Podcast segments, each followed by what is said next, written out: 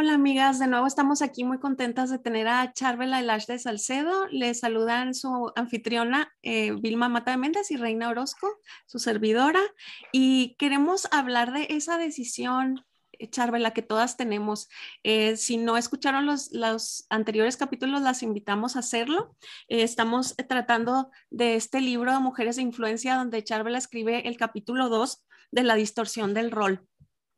Y lo hermoso que Dios nos ha dado es el libre albedrío y esta oportunidad de decidir cómo vamos a actuar, cómo vamos a usar esa influencia que Él nos dio. En el capítulo tú mencionas a mujeres que usaron su rol para influenciar para mal y otras que eh, lo usaron para bien nosotras vamos a tener que ser alguna de las dos. No hay, no hay más bandos nada más que esos dos. Entonces, eh, me gusta mucho en el capítulo cómo hablas de que una mujer no nada más va a ser hermosa de apariencia, sino como Abigail, que también fue inteligente, fue dulce, fue sagaz y como es un ejemplo positivo para nosotros en, en asuntos de peso. Y, y, en eso más me gustaría que nos enfocáramos. ¿Cómo tú animarías eh, no nada más a mujeres mayores que ya son sabias, tienen su su em, currículum intacto de, estas fallas, sino a estas nuevas generaciones que dicen, es que yo no puedo, siempre tengo esa em, necesidad de controlar, de decir mi punto, de ganar. Así me decía una jovencita que tiene como dos años de casada. Me decía, es que tú dices todo muy fácil porque ya cuando tienen más de 15, 20 años de casada se lo saben todo.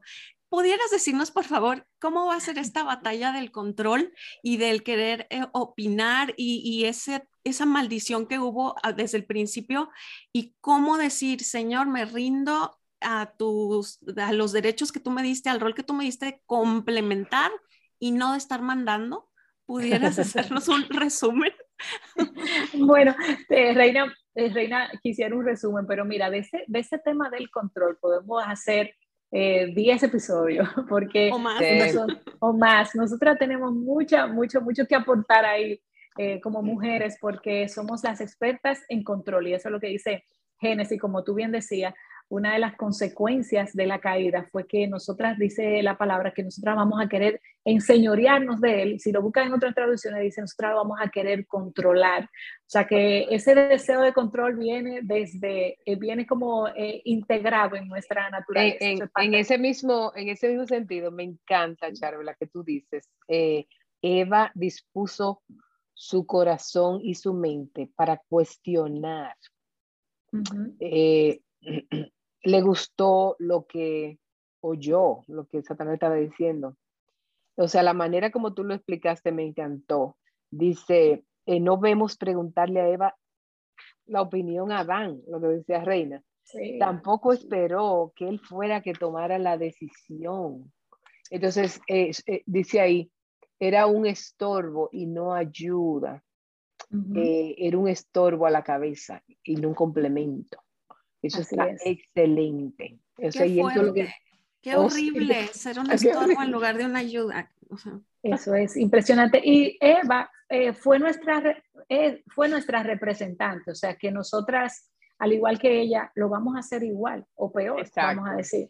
O sea que nosotras, ninguna de nosotras estamos exenta de, de, cometer esos errores que ella cometió. O sea, todas nosotras cuestionamos la palabra de Dios, aún en la fe. Muchas veces en los momentos de crisis, nosotras no actuamos eh, en paz y confiada, sino que estamos diciendo, quizás tú no me oyes, quizás tú no me quieres, quizás tú no me atiendes, y, negamos a veces hasta lo que sabemos y predicamos muchas veces. Entonces, nosotras no somos diferentes a Eva y nosotras tenemos que tener ese cuidado de que cada una de nosotras tiene ese gran potencial de hacer todo lo que ella hizo, rechazar a Dios, eh, no, no ser de influencia a su esposo y a su entorno. Si tú no eres eh, casada o si eres viuda o madre soltera, eh, no vas a ser de complemento para los hombres que te rodean, con tus dones y talentos que Dios te dio, con el carácter que tú reflejas, que el carácter de Dios que tú tienes como mujer y que tú reflejas. Entonces tenemos que tener mucho cuidado con eso.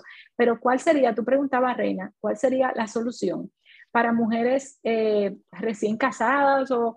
Yo te diría que no solo las recién casadas, yo creo que toda mujer en toda etapa tiene esa espinita de Eva, quizás por la madurez en el carácter que casi toda mujer adulta adquiere en el tiempo, pues saben controlarse mejor, pero quizás sepan controlarse externamente, pero internamente son, son unas insubordinadas, como ese niño que le dice el papá, siéntate, y él no se quiere sentar. Y dice, papá, siéntate, y se sienta. Y dice él, estoy sentado, pero por dentro estoy parado. ¿Qué tal? sí, hay muchas de nosotras que estamos así, que a veces eh, externamente estamos presentando una sumisión o estamos queriendo ser de influencia, pero internamente en realidad no, lo, no tenemos esa convicción. ¿Qué va a lograr que nosotras podamos hacer eso? Bueno, esto va a ser una batalla de, entre la carne y el espíritu. Esto es una lucha que nosotros vamos a tener hasta que nos muramos o hasta que el Señor venga. Esa lucha con nuestra carne, de que nosotras querer hacer nuestra voluntad y no la voluntad de Dios. Esa lucha de nosotras querer complacer los deseos de la carne, no los deseos del espíritu. Pablo habla muchísimo de eso, Gálatas habla muchísimo de eso, y la solución es esa, estar llenas del Espíritu Santo para que nuestro Señor nos ayude a tomar control de nuestras emociones, de nuestras actitudes, y nosotros podamos todos los días ceder más a, a, los impulsos del espíritu que ceder más a los impulsos de la carne. Y eso se va adquiriendo en la medida en que yo me voy sometiendo y obedeciendo al Espíritu Santo. Él es nuestro ayudador y Él es el que va a hacer la obra en nosotras. Dice Jesús que apartada de Él, nosotras no, podemos hacer nada. Entonces, la solución para todo esto es yo estar pegada, pegada de la fuente que es mi Señor, que es Jesús, quien ha hecho posible que nosotras eh, eh, gracias al sacrificio de Jesús en la cruz, y eso es lo que nosotros tenemos que tener presente, todas las que hemos aceptado a Cristo como Señor y Salvador, tenemos la garantía de que el pecado ya no tiene poder en mí. O sea, el, eh, Cristo en la, en la cruz pagó por eso. O sea, que yo no tengo una excusa hoy en día. Yo voy a seguir viviendo en presencia de pecado, pero yo no tengo, el pecado ya no tiene poder en mí. Entonces yo no puedo decir, ah, que el pecado me venció. No todas nosotras eh, debemos de crecer, madurar y, controlar los deseos de la carne que nos impulsan a rebelarnos contra Dios y al final no ser de influencia para aquellos que nos rodean. Eh, eh, eso tenía que decirte. Gracias, Charmela. Y pues es una confirmación, si me estás oyendo, mi, mi amiguita querida, toda, la, toda la vida va a ser esta lucha.